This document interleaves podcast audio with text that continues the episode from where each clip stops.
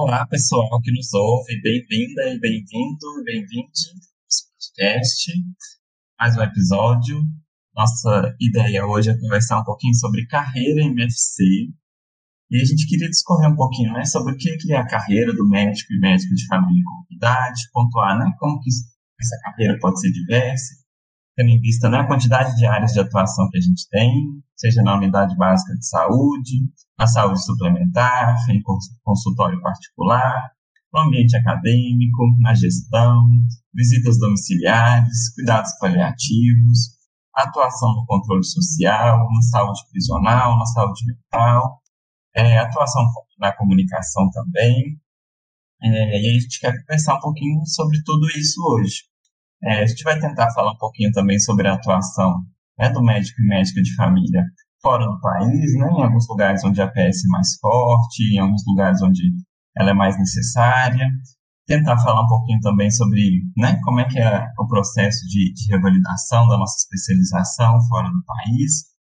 É, e aí nós vamos tentar também trazer aqui um pouquinho sobre a questão de concurso público, né, sobre o vínculo do médico, é, sobre os benefícios disso, né, a realidade da gente estar como concursado ou não, é, e nesses outros vínculos, né, nessas outras áreas que a gente estava conversando também, como é que são os vínculos e tudo mais. Queria, né, primeiro que a Lari desse um oi também, depois a gente vai apresentar a nossa convidada, que é a Clarissa, e a gente vai deixar ela falar um pouquinho sobre ela. Pessoal, que bom estar com vocês aqui de novo. Lembrando, eu sou a Larissa, sou médica de família. Esse é um tema que muito me interessa. Esse é um tema que acho que todo médico de família senta para pensar um pouquinho e tem que refletir, avaliar a sua vida, né? Então, eu acho que vai ser bem bacana a gente conversar sobre isso. Nós temos uma convidada hoje mais do que especial, porque além dela ser uma MFC com uma carreira bem diversa, ela é uma mulher muito bacana, ela é uma amiga muito generosa, ela é demais, gente. Clarissa, se apresenta aí pra gente, por favor. Oi, pessoal. Oi para todo mundo que está nos ouvindo. Ei, Lari, ei, Lucas. É, vocês que são maravilhosos, perfeitos e generosos e me convidaram. Eu estou muito feliz com essa ideia. Eu acho que é, a MFC estava precisando dessa nova ferramenta que é esse podcast, que parece que promete. É, então, eu sou a Clarissa, sou médica de família e comunidade, é, fiz a residência pelo programa da Secretaria Municipal de Saúde, mas foi bem juntinho com o programa do Hospital Municipal de Lomberens, que é o meu coração.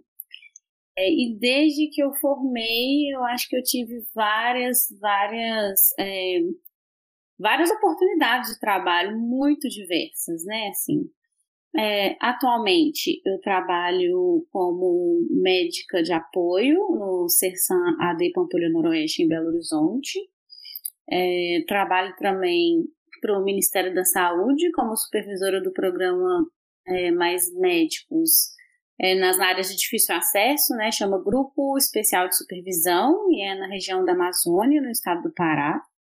É, trabalho como professora da PUC também, estudo atualmente. Já tive outras, outras passagens. Agora também estou na coordenação do programa de residência lá da PUC, é, em parceria com a Prefeitura Municipal de Contagem. É, e estou fazendo mestrado, né? Sou mestranda do Núcleo de Promoção da Saúde e Paz da UFMG, da Faculdade de Medicina da UFMG. Então, essa sou eu atualmente. Além disso, sou produtora de um bloco de carnaval chamado Pisa na Flow. Estão todos convidados aí, assim que acabar a pandemia, quero todos vocês lá. um, e acho que essa sou eu, né? Assim, vocês podem ver o currículo, é extenso, né? Nossa convidada mais especial, muito querida, que é a Clarissa. É, e já começou a contar né, um pouquinho da trajetória dela pra gente, né? Mas eu queria que você falasse, então, né, já que você falou que, que é isso que você faz atualmente, de como é que foi a sua trajetória, em quais cenários que você já atuou, né, durante aí a sua, sua carreira como médico de família, é, contar um pouquinho pra gente como é que foram essas experiências. Bom, Lucas, É, como eu disse, assim que eu formei, eu acho que atualmente, né, o médico de, médico de família e comunidade é muito requisitado, né, assim, e quanto mais a nossa especialidade cresce e, e se apropria dos espaços, né, mais, é, mais nós somos requisitados. Eu acho que é impressionante isso. Como que todos os empregadores, tanto serviço público quanto privado, saúde suplementar, gestão, ponta, todos conseguem enxergar os benefícios é, da presença do médico de família e comunidade, né? Então, assim, é, nós somos profissionais muito bem quistos, assim, né? E, e muitas vezes disputados mesmo. É, então, quando eu formei, desde quando eu formei, eu comecei a ser convidada para fazer coisas muito, muito diversas, muito diferentes e muito interessantes, né? Eu acho que uma característica nossa, né, enquanto médico de família e comunidade, é, é, é gostar do diverso, né? E é ser um pouco versátil também. Eu acho que isso está um pouco em nós, assim, em quem ama medicina de família e comunidade. Porque quando a gente atende, a gente atende o diverso, né? O inesperado. Cada vez que a gente abre a porta no consultório, surge algo que pode ser né, 880, né, num leque de diversidade que é muito interessante, né, e é o que me atrai na medicina de família e comunidade, inclusive, né. É, então, assim, é, eu comecei a ser convidada para fazer coisas muito diferentes, né? É, fui convidada para para estar junto ao Ministério da Saúde em Cuba, né, várias vezes, é, ministrando aula para os profissionais médicos que viriam, né, é, quando a gente ainda tinha o programa Mais Médicos, com é, muitos profissionais vindos de Cuba, né, tive essa oportunidade, né, tive a oportunidade de trabalhar é, como médica de família no, no crime ambiental que aconteceu em Mariana, que acho que foi algo que me interessa, além de me interessar, né, por ser uma demanda, uma demanda de saúde das pessoas, né, assim, mas é algo que a medicina de família também me proporcionou, sabe, assim, é, viver, viver uma situação de desastre enquanto médica de família, né, então, assim, isso logo quando eu formei, né, assim, eu estava termi terminando o primeiro ano de, de, de residência quando quando ocorreu o desastre de Mariana, por exemplo, que eu pude ir eh, trabalhar né, lá. É, então fui convidada para o Ministério da Saúde, né, pra, e, e, pelo MEC, né, para ir para Cuba algumas vezes como professora. Foi a minha primeira experiência, inclusive como professora. foi uma experiência fora do Brasil, né? E, e logo depois eu já integrei uh, o grupo especial de supervisão, né, que é esse que eu citei, que é aqui acontece no Brasil nas áreas de difícil acesso, que na verdade é um esforço em conjunto entre o Ministério da Saúde, o Ministério da Educação e o Ministério da Defesa, por serem locais de, é, muito difíceis de chegar mesmo, né? Se formos sozinhos, até perigosos, alguns, né? Então, a gente precisa, por exemplo, da escolta do Exército. E foi, tem sido, né, uma experiência maravilhosa também e que, novamente, foi me abrindo portas, né? Assim, é, Fui convidada também para trabalhar na gestão, assim que eu formei. E eu também queria trabalhar na ponta, né? Então dá pra ver que ou eu me dividia em quatro ou eu ia ter só um pedacinho de cada experiência. É, então eu acabei optando por diminuir minha, a minha carga horária na atenção primária para eu poder é, vivenciar, né, experimentar tudo tudo que eu queria. Então fui para gestão, trabalhei em Santa Luzia como coordenadora clínica, né, da atenção primária, onde eu tive a oportunidade, inclusive, de receber residentes. É... inclusive, é, inclusive de receber residentes como preceptora, né? Então formei, já fui convidada para integrar o grupo, o time excelente, lindo e potente de preceptores da residência do Odilon Berens.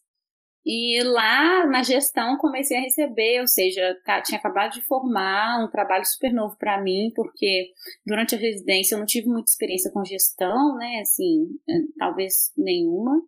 Então foi muito rico, né? Já formar e já ter um grupo, né, de um município que apostava na ideia da medicina de família e comunidade na gestão, né? Então foi super legal essa experiência. E a partir, né, é, do Mais Médico, já fui convidada também, né, conhecendo pessoas, enfim, para ser professora lá na PUC, né, professora auxiliar. Então comecei primeiro na PUC Betim, hoje estou na PUC Contagem, na Faculdade de Medicina. E ao mesmo tempo trabalhei com medicina rural, né? Com medicina de família rural, eu fazia 20 horas, não é o, o, o que a gente espera, assim, né, de cara, de um médico de família e comunidade, mas trabalhei em Sabará, numa comunidade rural, então, uns dois anos, assim, que eu formei. Como a carga horária reduzida, não assumi uma equipe, mas é, acho que eu sentia como se a equipe fosse minha mesmo. Então tive essas experiências assim, logo de cara, assim que eu, assim que eu formei, sabe? E ao longo do tempo eu fui, eu fui tentando triar, assim, né, e, e triar algumas coisas e ver o que, quais eram prioridades é, para minha formação. É, tive a oportunidade também de é, escrever capítulos de livro, né, que é uma coisa que eu também nunca imaginei que, que pudesse acontecer, né, capítulos de livro falando sobre a importância da água, né, do ecossistema, isso por causa da oportunidade de, de, de ter participado, né, lá do desastre de, de Brumadinho. Bem, alguns anos depois, né, a gente teve outro desastre em, ops, o primeiro desastre foi Mariana. São tantos, né, são tantos crimes que a gente até se confunde. Então, depois a gente teve outro, esse outro, né, de, de, de Brumadinho, que eu também pude participar, e foi bastante interessante. Então, desde que eu formei, eu comecei a experimentar tudo. A minha opção foi: eu vou experimentar tudo que, que a medicina de família e comunidade pode me ofertar. Assim. Então, fui desde a da atenção primária até a gestão, até um trabalho super diferente no Ministério da Saúde, né, com, com a supervisão clínica. Na verdade, o que eu faço no Ministério é uma supervisão clínico-pedagógica, né, do, dos profissionais que estão alocados lá. Então, é bem diferente, mas acho que é um, é um trabalho bem, bem importante para ser executado mesmo pelo, pelo médico de família e comunidade, sabe? E desde que eu formei também, eu passei durante a, a, a rodei, né, durante a residência na saúde mental, e desde que eu formei, eu sou convidada para voltar, sabe? É, sempre o pessoal me telefonava perguntando se eu não queria integrar o grupo da saúde mental, a RAPS eu nunca tive muito interesse, sabe? Eu achei que, eu sempre achava que talvez não coubesse tanto, né? É, a nossa presença, eu achava que eu não ia conseguir é, trabalhar de forma longitudinal, integral com os pacientes. Mas aí, há dois anos atrás, eu resolvi aceitar, quase dois anos atrás, aceitar esse desafio e ver como é que era, sabe? E, mas sempre me propus a, a man, me manter como uma médica de família e comunidade, né? Então, eu sou uma médica de família e comunidade inserida num CAPS 4. E eu vou continuar sendo uma médica de família e comunidade. Eu não pretendo ser psiquiatra, nem, nem nada diferente disso, porque eu não quero ser, né? Claro que eu tive que aprender muito e aprofundar muito nos temas de psiquiatria é, que a residência nos dá uma base boa, mas ainda não é necessário para lidar com urgência psiquiátrica, né? Assim, enfim. É, também não tinha uma base tão boa, assim, em, tão profunda, né? Ao ponto de trabalhar no, nesse contexto, né? É, de álcool e outras drogas, mas eu fui, sabe? Me propondo a tentar aprender.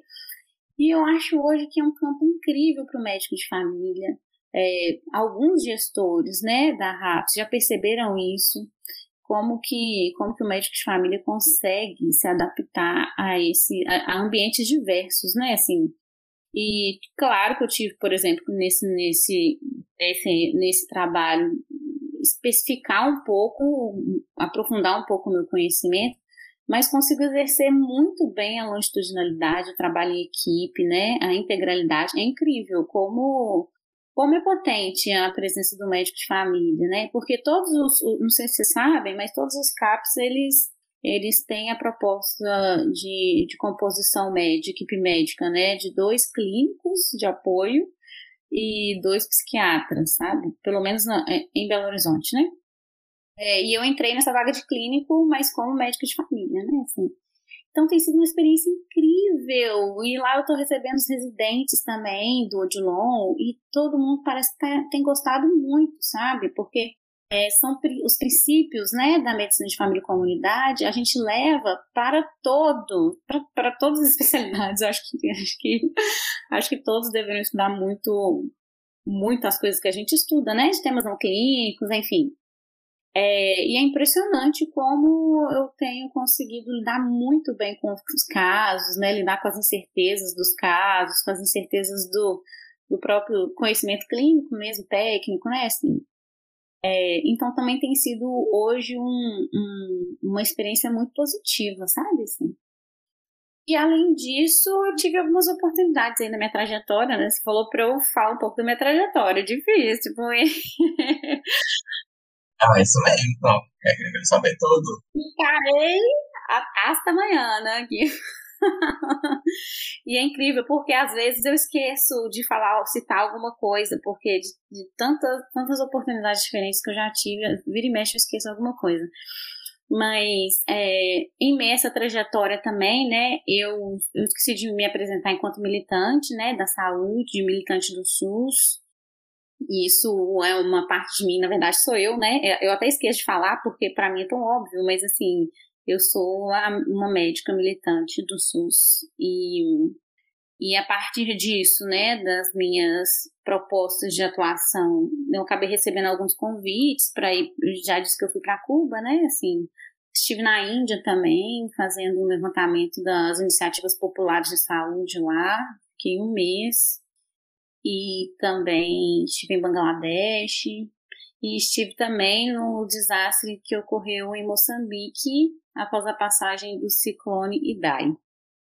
É, então, essa oportunidade para fora foi, também foi muito rico e contribuiu muito para o que eu sou hoje enquanto profissional, enquanto pessoa, né? Claro que a gente adquire competências, competências culturais, né? Diversas, né? Assim, enfim, mas é, contribuiu muito, muito mesmo para para me completar, eu acho, sabe, enquanto profissional. Eu estive em Cuba também, é, não só nas aulas, mas fiz a optativa da residência lá, né? Então consegui conhecer bem o sistema de saúde cubano, né? Assim, é, e poder ver isso de perto e comparar com o que a gente tem aqui, trazer trazer experiências, né? Assim, quebrar alguns paradigmas é, foram muito importantes, eu acho, inclusive, para minha adaptação tão boa e tão confortável que eu, tô tendo no, no CERSAD, né, onde eu trabalho muito com população em situação de rua também, né, é a de Pampulha Noroeste, então tem muita situação de rua, mas também tem muita classe média, né, então a versatilidade da medicina de família me acompanha e eu acho que essas experiências que eu tive também no exterior, elas foram fundamentais para me consolidar, sabe, assim, enquanto profissional. É, e diante dessa demanda enorme, né, que as universidades têm, né, de um médico de família, de médicos de família, né, é, para, para dar aula, né, como professores, enfim, isso veio resultante, né, da, da, da, da lei dos mais médicos, né, que propôs uma mudança ah, o Mais Médicos, ele é composto por três eixos fundamentais, né? Às vezes as pessoas se apegam muito à expansão de médicos na atenção primária, né? Antes a gente, inclusive, trazia médicos de fora, né? Que é o chamado provimento emergencial, né? Mas a lei dos mais médicos, ela, ela visa outras coisas também, né? É, além do aumento de investimentos, enfim, ela visa na, na parte acadêmica, né? Que é a expansão dos programas de residência e a mudança na, na grade curricular das faculdades de medicina, né? E acho que a partir disso o médico de família tem sido extremamente demandado e é um profissional que falta muito, muito mesmo nas escolas de medicina. Qualquer faculdade de medicina fica louco com algum médico de família que se interesse pelo campo acadêmico, né? Eu comecei a ser muito demandada, sabe, Lucas? E, e por isso eu acabei entrando no mestrado, porque porque não, não tem como, né, assim, permanecer no mundo acadêmico, né, ou ingressar de uma forma que seja um pouco mais séria e mais consistente, é, com essa peça que é muito importante, é, meio que faltando, né, solto, assim. E aí eu entrei no mestrado muito por isso, porque eu comecei a ser muito demandada, não era uma intenção minha, nunca, não tinha pretensão, sabe? É, de fazer mestrado, nenhuma, nenhuma mesmo, mas foi uma demanda, assim, meio que do mercado mesmo, né, de tanto que acabei, fui professora convidada do UFMG, né, por um ano, depois acabei indo para a UniBH também, e agora fixei residência na PUC. é, Então, é importante, né? Assim, e eu acho que para quem está formando, sabe? É um campo muito vasto. Quem está formando em medicina de família e comunidade tem interesse na área acadêmica, né? Fazer um mestrado. É muito importante porque esse profissional vai ser absorvido, eu não tenho a menor dúvida. Larissa, gostaria de falar. Pode falar, Lari. Estou até sem fôlego ouvindo essa trajetória maravilhosa, mas eu tive o prazer e o privilégio de ser residente da Clarissa também, lá no, no estágio de gestão em Santa Luzia, aqui em Minas Gerais. E aí eu lembro que eu era meu primeiro contato com gestão, e aí nós residentes tínhamos algumas tarefas, né? E teve um dia que você me pediu, Clarissa, para escrever uma, uma norma técnica eu falei, meu Deus, Clarissa, eu nunca fiz isso, eu não sei fazer isso. Aí você me falou algo que eu não esqueço e que eu vira e mexe eu revisito essa lembrança, que é, você falou a seguinte frase comigo. Lari, nós somos médicas de família. A gente corre atrás, a gente aprende, a gente estuda e a gente dá conta. Pode sentar aí, é, tome o tempo que você precisar, tem esse material aqui, vai fundo, vai fundo que você consegue. Então, todas as vezes que eu me vejo diante de um desafio, de algo novo, e ser médica de família é isso, a gente lida com muitos desafios e muitas novidades, eu lembro dessa frase. Então, assim, muito obrigada por esse dia. Ah, que lindo, Lari! Eu não lembrava, porque eu falo tanta coisa que eu. Às vezes eu não lembro. que bom que o estágio foi produtivo. E isso eu levo para a vida toda mesmo.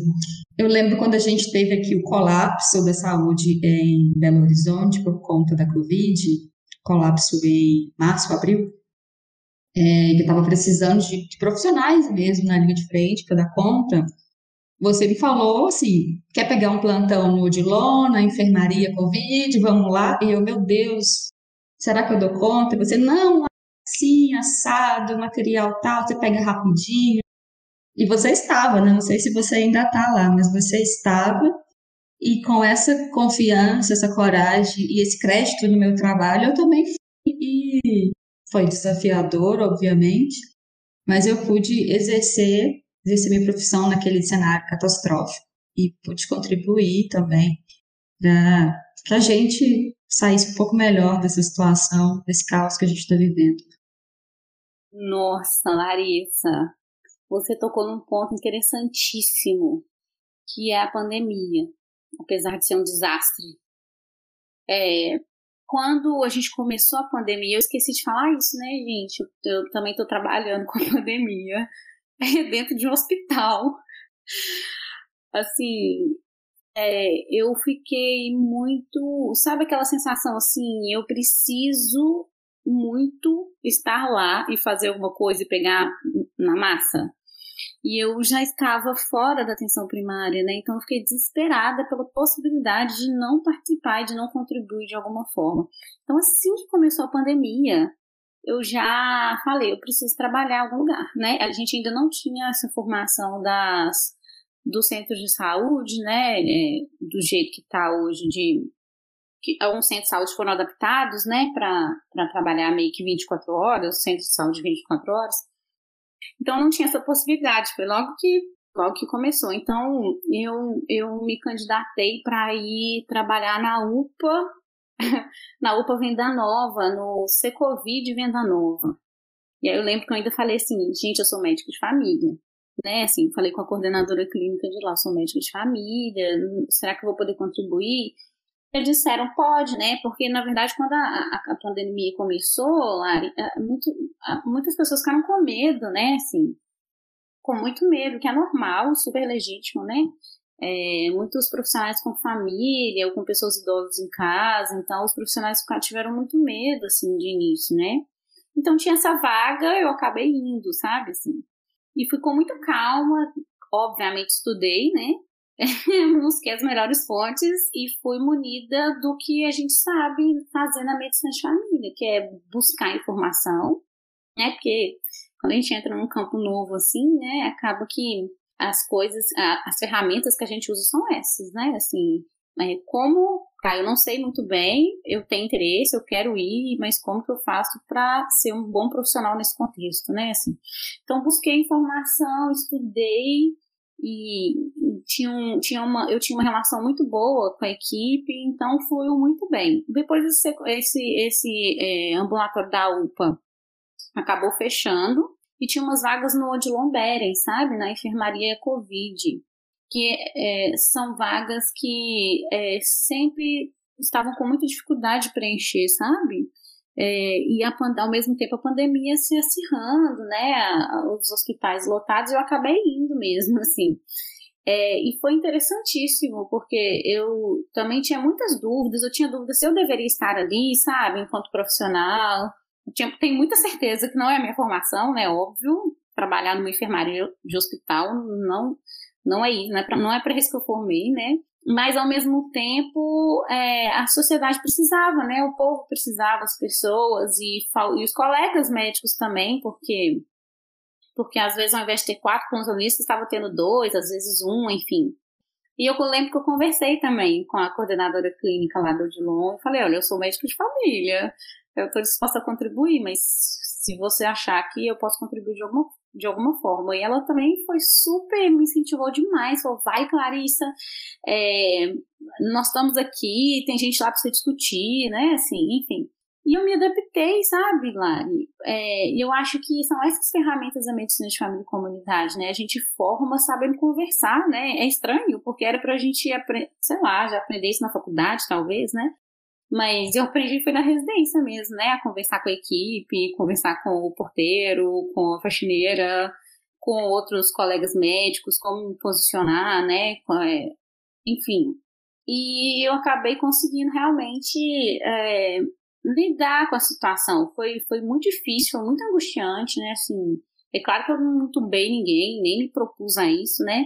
Mas foi o que eu te falei aquele dia, né? Sempre tem alguma coisa pra gente fazer e tá faltando profissional. Então a gente vai conseguir. A gente vai conseguir. A gente, se a gente não souber, a gente vai perguntar, a gente vai, a gente vai ler, a gente vai buscar ali na hora uma informação para a gente ser o melhor que a gente consegue, né? E eu acho que é uma competência que a medicina de família ela, ela te impregna disso, né? Então a gente acaba conseguindo mesmo meio que se virar, assim, né? No, nos ambientes e improvisar essa sensação que você teve, né? É, eu também tive quando eu fui para Mariana, quando a barragem se rompeu, sabe? Eu queria muito fazer alguma coisa. É, eu vi que a situação estava muito ruim. Eu tenho colegas, amigos lá e de certa forma também eu fui assim questionada, Clarissa, mas você é médica, você não pode fazer nada, né? Enfim. E a gente, quando a gente montou aquela brigada, eu fui para lá e eu, e eu fui bem assim, vestida, vestida das roupinhas mesmo da medicina de família, sabe?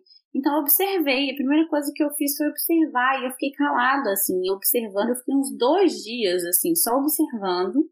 E aí no terceiro dia eu lembro que eu entrei em desespero e falei, eu não tenho nada para fazer aqui, eu não sei o que fazer, né, assim. É, e aí eu liguei pro Pedralva, pro, pro Bruno Pedralva.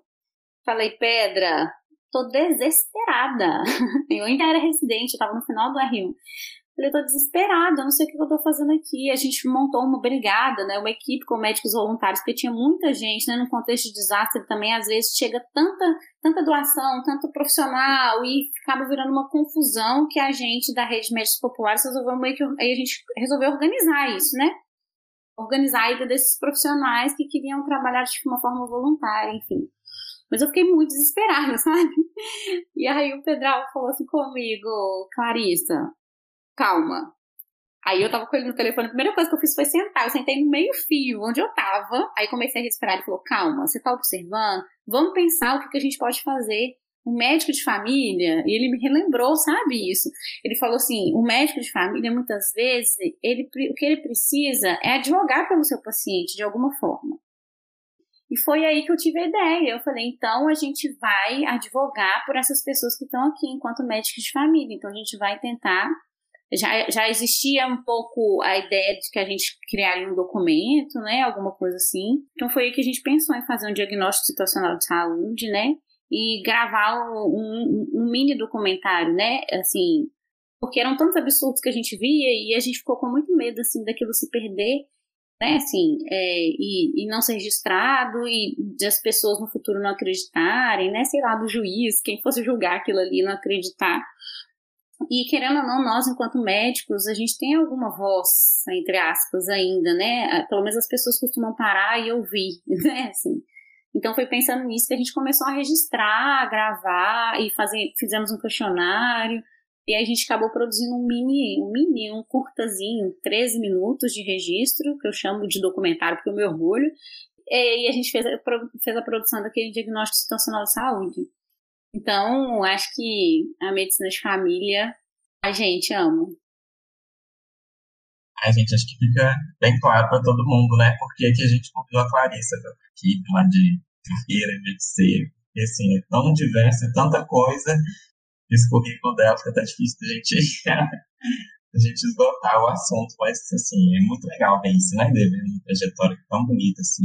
E eu acho que eu compartilho muito dessas angústias, né, de, de pensar justamente isso, fala assim, nossa gente, é tanto lugar que precisa de médico de família, que aí você, mesmo estando super ocupado, você fala, ah, não, não posso deixar isso aqui passar. Então, nossa, estamos chamando para ser professor, estamos precisando muito, então, ah, Deus, então tá, então vamos lá. E aí aparece mais uma coisa, e aí aparece outro campo de atuação, então acho que é legal que a Clarice traz essa, essa experiência de ter, né, formado na residência e ter feito essa escolha de experimentar um tanto de coisa, até definir o que gostava mais, é, eu acho que é super válido isso mesmo. É, eu já segui por um caminho um pouquinho diferente, né? Eu saí da residência, resolvi ingressar numa equipe é, e comecei a atuar mesmo na PS ali, me dedicar àquilo. É, virei preceptor também, e aí comecei né, a ajudar a formar residentes também para estar nesse cenário. É, mas aí depois aí de um tempo eu comecei a perceber que eu também queria, né? Eu também estava sendo solicitado em outros lugares, eu também queria estar presente em outras é, realidades, e aí foi um momento em que eu aceito, né, um cargo de estar na gestão, que é um outro lugar que eu não, que eu nunca tinha ido também, né, só no estágio com a Clarissa, que a gente fez, mas, é, mas que era uma experiência nova para mim também, falei, cara, vou, vou arriscar nisso aqui, deixa eu ver o que eu posso contribuir nesse outro lugar, e aí vem a pandemia também, e aí a gente começa, né, a, a perceber que está precisando de profissional em tudo quanto é lugar, e apesar de eu também não ter uma experiência de urgência também, acabei é, ingressando nessa também, nessa mesma ideia da Clarissa, né? Eu posso não saber sobre alguma coisa, mas eu sei aprender e eu sei conversar. Então, chegar nesse lugar, eu vou fazer meu melhor ali e tenho certeza que, que vou conseguir ajudar em alguma coisa. Então, comecei a atuar um pouquinho nessa questão da urgência também. É, e aí apareceu outra oportunidade também, né, de virar, mais uma vez, Clarice virar minha chefa, né? Que aí eu agora estou como preceptor dos residentes da PUC também, né? apesar de já estar vinculado a um outro programa de residência, é isso a gente vê que a gente precisa ter oito braços e estar com um braço em cada lugar e ajudando um pouco em cada lugar, todo lugar precisa muito de médico de família. E é uma coisa que eu acho que é consenso, assim, todo mundo que trabalha com médico de família percebe a diferença, né, do profissional. A gente é realmente muito versátil, assim, não tem, não tem aquilo que a gente fala, ah, isso eu não faço. Se a gente talvez não faça da melhor forma, mas a gente, gente topa e a gente está ali e vamos fazer e, e vamos aprendendo e cada dia de uma vez e aprende com um, aprende com o outro. Então acho que os gestores percebem isso, né? E é por isso que eles vão nos demandar que a gente vá para a saúde mental, que a gente vá para a atenção domiciliar, que a gente vá para uma série de outros lugares. Eu acho que a gente acaba respondendo, né? Essa, essa demanda que surge, sabe? É, mas eu acho muito legal isso na medicina de família, né? Dela te abrir portas, muito mais do que, do que fechar, né? Não, porque às vezes as pessoas têm essa impressão também. O médico de família é aquele médico que vai trabalhar na unidade de saúde o resto da vida, ficar 20 anos na mesma equipe. E não necessariamente, né? A gente pode atuar numa diversidade de cenários, eu acho que é sobre isso que a gente conversa aqui hoje. E a gente pode fazer muita coisa e, inclusive, abrir novas portas, lugares que que nem a Clarice ainda não chegou, talvez alguém descubra isso e, e queira atuar nessa. Muito legal, queria ver da live também, um pouquinho da experiência dela, da trajetória, da carreira. A minha trajetória, ela é mais clássica. Eu formei na residência, assumi uma equipe no SUS, eu fiquei um ano nessa equipe, e aí hoje eu estou na saúde suplementar, como também uma médica da equipe, 40 horas por semana, e estou aí querendo também experimentar outros cenários, né? Não é à toa que a gente está gravando um podcast, né? É um, é um cenário que a gente considera, agora é um cenário de comunicador mesmo. Durante a pandemia, teve essa questão da assistência ao Covid, também atuo na atenção domiciliar, com visitas domiciliares particulares, vira e mexe atendo uma telemedicina de alguém que está precisando.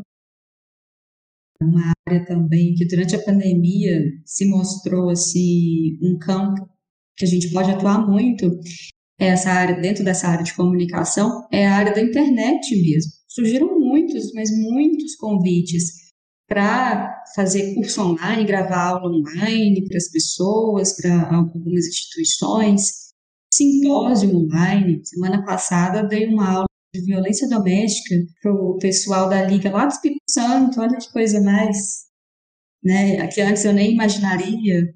É, lives para conversar com médicos sobre medicina, sobre cinema, trazendo contextualização para as pessoas, então trazendo um conhecimento técnico no meio do entretenimento também, com o alcance de um público muito legal. Então, assim, eu diria que o nosso nosso limite não, não existe muito, né? Acho que a gente pode, com responsabilidade, é claro, é, participar de várias frentes e explorar vários cenários, explorar técnicas que a gente tem, aprender coisas, fazer essas trocas. E isso foi uma grande surpresa para mim, porque igual o Lucas falou, muito antes eu tinha uma visão de que o único caminho possível seria o caminho de assumir uma equipe e trilhar anos dessa forma, o que é muito válido, o que precisa de muita gente, mas é possível também ter uma médica de família e comunidade que atua em tantas coisas diversas, igual a Clarissa atuou e atua, né? Isso, isso me deixa muito confortável, isso me deixa muito feliz dentro da minha profissão. Com certeza. E acho que assim, aproveitando um pouquinho esse ensejo, né, essa fala da Lara, queria perguntar para vocês, assim, tem alguma coisa que vocês gostariam de explorar em, termos de carreira que vocês ainda não conseguiram explorar? Ah, eu experimento, venho experimentando muitas coisas legais, mas eu penso que conciliar um pouco essa questão da medicina de família com a comunicação ou com a arte, com escrita, sabe? Eu venho pensando assim em formas de, de atuar mais nisso, porque eu também gosto de escrever bastante, eu gosto muito de cinema, e eu venho tentado conciliar essas duas frentes, essas três frentes, de uma forma útil, de uma forma que me traga também felicidade, de uma forma que os pacientes possam tirar proveito, sabe, as pessoas de uma forma geral. Então eu diria que é aprofundar mais nesse caminho. Sim. É, eu, enquanto médica de família, né, é, eu em uma área que eu ainda não explorei muito bem, que eu, eu rodei na, durante a residência, mas que eu gostaria muito de trabalhar, que é o consultório de rua. Eu gostaria muito de trabalhar no consultório de rua e quando tiver médico em BH, eu tenho certeza que eu vou me candidatar. eu tenho certeza que eu vou querer me candidatar em algum momento, porque eu acho que deve ser uma experiência muito rica, né? E muito interessante, né? Você estar no consultório Kombi, né? E é uma forma muito bonita de promover saúde, porque assim, nós vamos na casa dos nossos pacientes, né? A visita domiciliar, ela está muito bem descrita, muito bem relatada e muito bem consolidada, né? Todo mundo aceita que a gente atenda as pessoas em casa mas as pessoas na rua parece que ainda é um tabu, de alguma forma. A gente não pode, né, assim, em Belo Horizonte, ao menos, é, em algumas cidades, né, ainda é uma questão, né? Algumas correntes dizem que é porque quando o médico vai até a rua e atende o paciente na rua, isso é, fragiliza ainda mais o vínculo daquela pessoa com o centro de saúde ou com as UPAs, é, e que por isso não é adequado ter médico ali naquele espaço, né? Eu penso o contrário, sabe? Eu acho que é uma população totalmente invisibilizada. É, as pessoas, eu, quando na residência, né, eu estive com o consultório de rua, eu vi é, um tanto que é, o acesso é difícil, é muito difícil o acesso, tanto no centro de saúde quanto nas UPAs, na, em consulta agendada. A gente esperava assim, horas para uma consulta que estava agendada, né? Assim, quando a gente chegava no, no, no posto de saúde como paciente, a gente chegava uma hora da tarde e era atendida quatro, cinco horas, né? Assim, sabendo que a gente ia, poxa, a gente estava lá com vários profissionais levando um paciente, né? Assim, até para Natal demorava muito, né? Assim, você via que as pessoas iam passando outras pessoas na frente, né? Assim, eu acho que já é muito fragilizado, já é muito desgastado. Eu acho que não tem como esperar que essa relação se fortaleça, sabe? Assim, de uma forma espontânea, para que a gente possa fornecer saúde, né? Assim, é igual o Betinho falava, né? Quem tem fome tem pressa. Uai, isso aí você vai esperar, é, não sei, o, todo o sistema de saúde entender que precisa atender a população de rua para que eles consigam acesso, assim, eu acho. Enfim, eu sou uma batalhadora para que tenha médico no consultório de rua de BH. E eu gostaria muito de trabalhar com isso. E tirando isso, eu também sou bem parecida com a Lari. Eu gosto muito do campo da comunicação. Eu queria fazer um filme. Sei lá, sobre a história de algum paciente, uma coisa assim bem legal. É, eu tenho vontade de estudar cinema, sabe, Lucas? E, e levar, sei lá, tudo que eu aprendi como médico de família e comunidade para esse pro campo audiovisual, sabe? É, acho que é isso, assim, pensando de primeira, acho que são, seriam essas duas coisas que eu gostaria de explorar ainda. Bora, bora fazer um filme, Clarice. Já tô. É, já tô surgindo uma parceria aqui. É. que legal, gente. Assim, eu acho que todas as experiências são válidas. Eu acho que, assim, no geral, né, médico e médico de família tem uma sensibilidade muito aguçada, né? Então, acho que isso para a arte faz uma diferença também. Eu acho isso muito interessante. Eu, pessoalmente, assim, não sou tão tô ligado nessa questão, prefiro assistir, eu inclusive assisti o filme de vocês quando sair, mas acho que eu não me dou bem com essa área de produzir. Mas também tenho uma curiosidade de, de algumas questões né, de carreira, eu fico sempre me questionando é, sobre como é que é a atuação do médico de família fora dos grandes centros, sabe? A gente está aqui acostumado a ter mais recursos à disposição e tudo mais, queria muito entender um pouco como que é essa rotina no interior, assim, de vivenciar isso, então acho que deve ser uma experiência bastante legal, né? A gente vê colegas que vão, por exemplo, trabalhar em cidades pequenas, próximas da praia, por exemplo, ou cidades, né, do interior mesmo, interior. Então, acho que são experiências que devem ser bem ditas, sabe, nesse sentido. E aí eu acho que a gente esbarra até numa questão que eu acho que é interessante, que a gente pode entrar nela agora, que é a questão da carreira em si, né, de vínculo, de como isso funciona, é, de como é que, eles tiveram essas experiências, né, na vida, porque a gente sabe que tem essa questão, né, de concurso, e o concurso às vezes te prende numa mesma, numa mesma tarefa durante né, é, um período grande, isso impede que você faça outras coisas, mas ao mesmo tempo, né, a gente sabe que existe uma precarização do, do trabalho, né, no geral, do trabalho médico em si também, né, então a gente sabe que muitas prefeituras, empresas hoje em dia contratam via pessoa jurídica, é, e como é que vocês enxergam né, essa relação de trabalho hoje em dia, né, dentro dessa carreira, que a gente está conversando aqui agora? Como é que vocês têm vivenciado isso? É, eu acho isso péssimo, sabe, Lucas? Eu acho que é, falta muito a valorização do profissional, né? Assim, é, e eu nem digo só em termos financeiros, não, sabe? Os nossos vínculos, eles já são frágeis na sua concepção, assim, na concepção de entendimento do que é um, um profissional médico de família e comunidade, sabe? Eu vi assistir, por exemplo, o meu preceptor, que é uma pessoa maravilhosa. Um beijo, Léo Arestrup. é, eu tenho certeza que ele vai ouvir a gente. Eu vi profissionais extremamente desgastados pela falta de valorização, assim, sabe? É, falando bem especificamente do município de Belo Horizonte, sabe? Então, assim, é uma dificuldade imensa para ser liberado para um congresso, para ser liberado para uma atividade extra, para uma atividade, por exemplo, da, da, da preceptoria, do programa de residência, né? Então, assim, é uma desvalorização que ela acontece em todos os níveis, sabe? É, e quando, chega, quando, quando a gente chega nesse nível contratual, é pior ainda, né? Porque, assim, é muito difícil é, para o médico de família ser versátil, né? Na, é, trabalhando na atenção primária. Ou ele é 40 horas, ou ele não é médico de família, entende? Assim, é, no, numa OBS, por exemplo. Então é muito difícil, né? Muito difícil. É, e aí essa dificuldade de se abrir em concursos, né? É, abrem-se concursos com muita uma periodicidade muito muito alta, né? Então demora demais para ter um novo concurso. Os concursos, é, eu acho que eles não, não, não valorizam o profissional, né? Então, o próprio concurso da prefeitura agora é, não tem lá um cargo médico de família, né? Assim, é médico generalista. Se eu estiver errado, vocês me corrigem.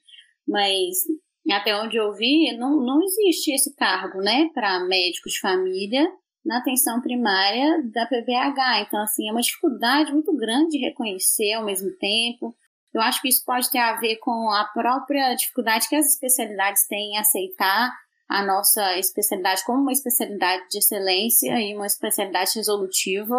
Acho que existe aí um medo de, enfim, de que os, a gente vai diminuir a demanda deles de uma forma, de forma que vai atingir, sei lá, o bolso mesmo.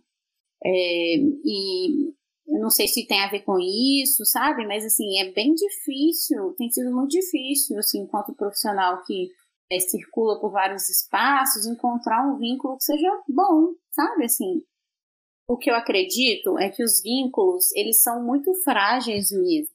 É, o concurso ele não, ele não dá um, dá um privilégio para o profissional médico de família e comunidade, não tem lá, né, assim, quando você vai se inscrever para o concurso, não tem lá escrito vagas para médicos de família e comunidade, não tem isso, né, assim, por mais que eu tenha um contrato hoje com a prefeitura, por exemplo, é um vínculo frágil, né, assim, é um vínculo que me dá férias é, após um ano, né, de trabalho, são férias pequenas, não são férias como a pessoa que é concursada, né, é, é, e ao mesmo tempo, quando termino dois anos desse contrato, existe uma pausa de contrato, ou seja, aí eu não vou ter mais férias, né? Eu vou ser recontratado.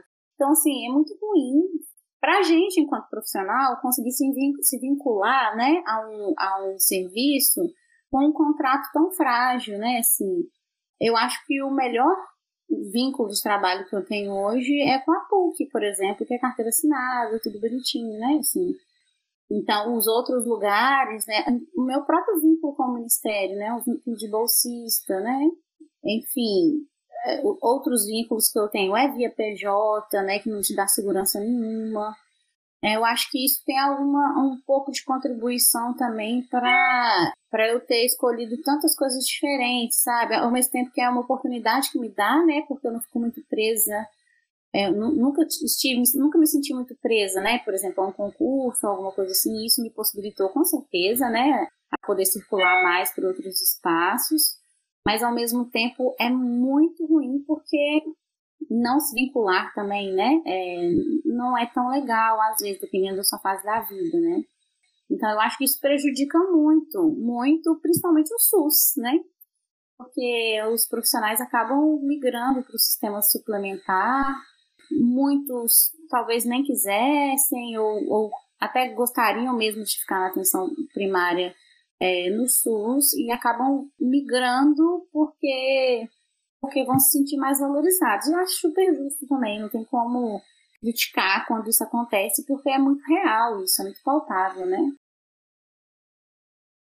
Eu concordo muito com o que você falou, Larissa. É, o que nos ofertam é muito aquém do que do, do trabalho de excelência que a gente presta, né? E essa desvalorização, como você falou, ela vai muito além do financeiro. Mas o financeiro é muito importante também. A gente tem família, as pessoas têm filhos, as pessoas têm seus projetos de vida. E trabalhar em uma instituição em que você não se sente valorizado inclusive para estudar mais, né, valorizado no sentido de eu quero ir num congresso, eu quero me aprofundar em temas, e aí? Não, não é possível. Eu quero participar de uma residência médica mais ativamente como preceptor, isso é possível aqui nesse contexto? Não. não enxergam a educação médica continuada como uma prioridade muitas vezes, né? E isso desgasta, desgasta muito.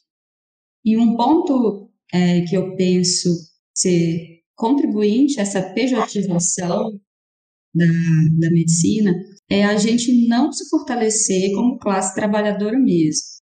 Eu não consigo observar de uma forma muito forte, pelo menos fora da minha bolha, a classe médica unida, se, se fortalecendo como classe trabalhadora, indo atrás de direitos trabalhistas que são inerentes a quem trabalha. Né?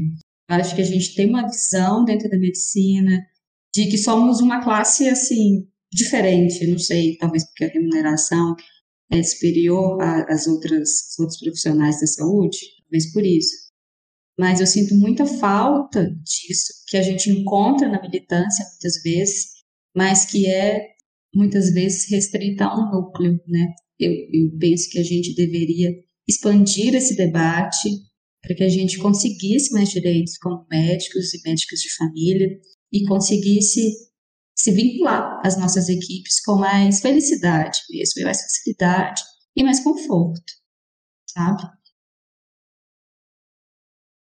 Sim, eu acho que a gente acaba concordando né, nesse ponto de, mesmo coincidentemente nós três, mas que muita gente compartilha disso também, de ser defensor né, do sistema único de saúde, de atuar ou ter atuado nele, e acho que a gente entende a importância dele.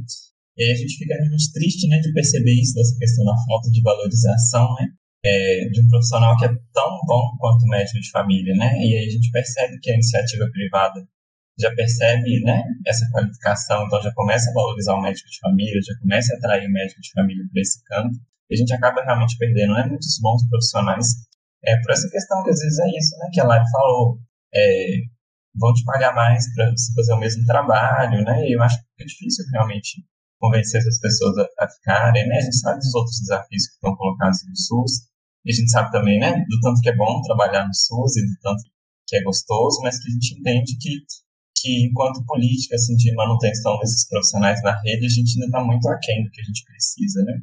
É, tomara que isso né, mude em algum momento, tomara que sejamos muitos e muitas médicos de família, né, para poder é, ocupar esses espaços, inclusive os espaços que tomam essas decisões, né, de abrir um concurso, vamos abrir concurso com vaga para médico de família, vamos valorizar essa, ter um, um, plano de carreira específico, vamos pensar nessas questões, né, de que a gente precisa desse profissional, o SUS precisa, é um profissional que responde bem, né, a gente conversa muito sobre isso aqui, que vai atender a demanda da, da, da especialidade, é, e aí eu até trago aqui uma coisa que eu acho interessantíssima, que são, assim, os princípios da medicina de família e comunidade, né, que a gente tira em torno de lógico, é lógico que são muitos outros, né, mas o médico de família, então, é um clínico qualificado, é um clínico que tem sua atuação influenciada pela comunidade, né? A gente já conversou disso aqui, da gente responder as demandas que chegam para a gente. Esse médico de família é o recurso de uma população definida, né? A gente trabalha com esse conceito de territorialização, de ser responsável por aquela população que a gente tem, e da questão da valorização da relação médico-pessoa, né? Eu acho que são elementos que a gente carrega quando a gente vai, independente do cenário que a gente tem. Eu acho que, que até pensando, né, de um recado que a gente pode dar para as novas gerações, né, de médicos e médicos e os médicos de família que estão em formação, né, de como a gente pode levar esses princípios da medicina de família para outros lugares, é, inclusive também, né, para estratégia de saúde da família, para o SUS e para os lugares todos que a gente atua. Então, acho que, acho que é legal a gente trazer esse ponto também, né, de como que, é, que a gente é importante, que a gente deveria ser valorizado é, e de como a gente vê de perspectiva de futuro, né, de mensagem otimista para quem nos ouve. É, eu acho o seguinte, adoro e fico muito feliz em ver que as pessoas, o, que os, os acadêmicos de medicina têm se interessado cada vez mais pela especialidade. Eu acho que essa mudança da grade curricular é, corroborou muito para isso, sabe? Para que os alunos começassem a ver a, a atenção primária desde o princípio da faculdade. Então, cada dia que passa, a gente vê mais pessoas se interessando pela especialidade. Eu fico muito feliz por isso, fico muito grata. Eu acho que quem está entrando em primeiro lugar, pode se considerar um sortudo, né? Por estar numa especialidade tão maravilhosa como a nossa é, e que pode nos dar tantos frutos. Então, assim, apesar da gente ter comentado essa questão, né, dos vínculos, são coisas, é, pontos muito, muito delicados, né, da nossa profissão, é uma profissão que cada dia que passa está mais em ascensão, né?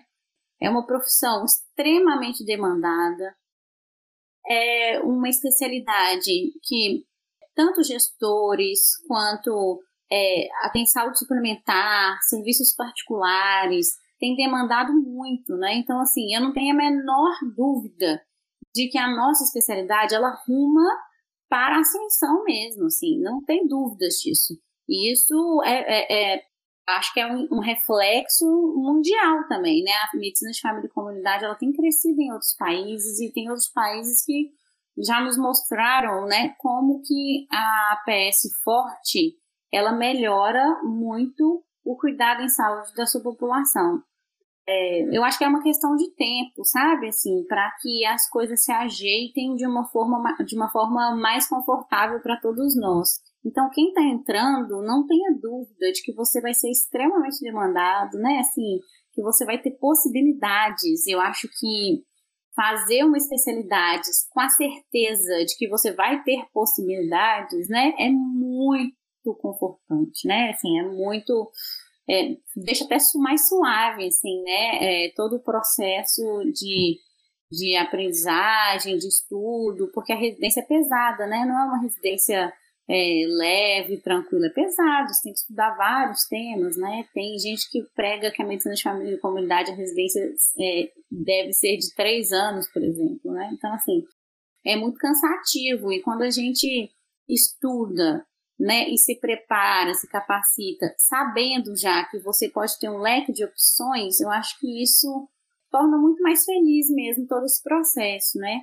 E eu acho que quem está formando e quem vai formar na especialidade tem que ter a certeza também de que quando você se torna um médico de família, você é um defensor disso, né? Assim, a gente tem que defender a nossa especialidade. Então, além de um recado positivo, eu deixo também um chamado, né, para que quem está se formando, eu falo isso com os nossos residentes, né, assim, defendam a nossa especialidade, porque eu acho que é assim que a gente vai criar um conceito de grupo, né? É isso que a Lari fala sobre toda a medicina, mas eu acho que a medicina, os médicos de família e comunidade precisam se unir, sabe? E quanto mais formos né, em números, mais a gente consegue pressionar para que essas mudanças estruturais aconteçam. Então, é, ocupem, eu acho que a gente precisa ocupar os espaços mesmo. Eu quero ver um médico de família secretário de saúde, né? um prefeito, né? Porque aí a gente começa a criar as coisas, né? Assim, e, e começa a conseguir interferir de uma forma mais propositiva. Então, eu só vejo coisas boas, não vejo nada de ruim para o futuro da especialidade, só vejo coisas boas, produtivas, né? E, e reconhecimento. Não vejo nada além disso. Eu gostaria de acrescentar isso que você falou, Clarissa, quando a gente passa por a nossa transformação e vai se tornando médico de família e médica de família, transformações muito potentes no âmbito de humanidade mesmo ocorrem dentro da gente, né? E esses são ensinamentos que a gente vai aprimorando com o passar dos anos também e que nos ajudam na transformação no sentido de sermos pessoas melhores, pessoas com um olhar melhor para a vida, um olhar mais atento, em profissionais diferenciados em relação ao cuidado com os pacientes a quem a gente presta assistência. E ter os princípios da medicina de família dentro da gente é fundamental, assim. Se a gente se propõe a ser um clínico bem qualificado, que estuda, que está sempre se atualizando, que está atento à nossa comunidade, às demandas da nossa comunidade, que advoga a favor da nossa comunidade e que valoriza a relação médico-pessoa, é, esse é meio caminho, ou grande parte do caminho, para o sucesso profissional mesmo. E não somente o sucesso profissional de ter um cargo legal, de ter um reconhecimento legal, mas aquele sucesso profissional que traz um quentinho no nosso coração, né? Que fala, nossa, eu faço um trabalho legal, eu faço diferença na vida das pessoas. Hoje foi um dia puxado, mas que legal, atendi um caso assim que me fez lembrar da minha escolha, dos motivos de estar aqui nesse momento. Então, isso é muito legal, assim, é, eu acho que é, não é todo mundo que tem isso, é um privilégio mesmo. Acho que isso é super necessário mesmo, a gente precisa estar em outros lugares, né? Porque é isso, assim, enquanto nós somos poucos, a gente tem que ficar se dividindo é, e um pouquinho em cada lugar, né? E, e, a gente sabe que a gente é necessário em cada lugar. Mas à medida que formos mais, a gente consegue, né, ocupar esses outros lugares, entender que, ah, não, já tem um outro colega que está ali no cargo da gestão, ou já tem um colega que está que tá ali na academia, que já está dando aula, que é um colega super massa. Eu acho que é importante, né, a gente pensar nisso, a gente tem que defender, batalhar pela especialidade e é, continuar, né, contribuindo para a formação de nossos profissionais também, é, porque acho que é isso, né, acho que a gente avança muito, o SUS ganha muito com isso e a, e a sociedade ganha muito, né, quando a gente tem muitas médicas e médicos de família. Então, mensagem positiva que fica de hoje, acho que é essa, né? Então, gostaria de né, agradecer muito a, a pela disponibilidade né, de estar aqui conversando com a gente, pela parceria e pela amizade. Acho que sempre foi, né? Continua sendo exemplo para a gente é, em tudo que faz e ainda consegue achar tempo para gravar um podcast com a gente e ser produtora de um bloco de carnaval. E, então, assim, é quem a gente quer ser quando crescer, né, Lari? Mas agradecer mesmo, claro, por você ter estado com a gente aqui e por ter contribuído essa experiência toda para a gente. Muito obrigada, Clarissa. É sempre uma delícia conversar com você. E nesse tempo de distanciamento, que bom que a gente pôde tirar um tempo para conversar aqui. Isso foi muito gostoso, assim. Muito obrigada. Queridos, eu que agradeço. É muito bom conversar com vocês. Acho que a gente tem uma afinidade incrível. É, e eu gostei demais de participar. Vocês podem me chamar mais. um beijo, gente. Com certeza. Beijo. Até a próxima, pessoal. Beijo, pessoal.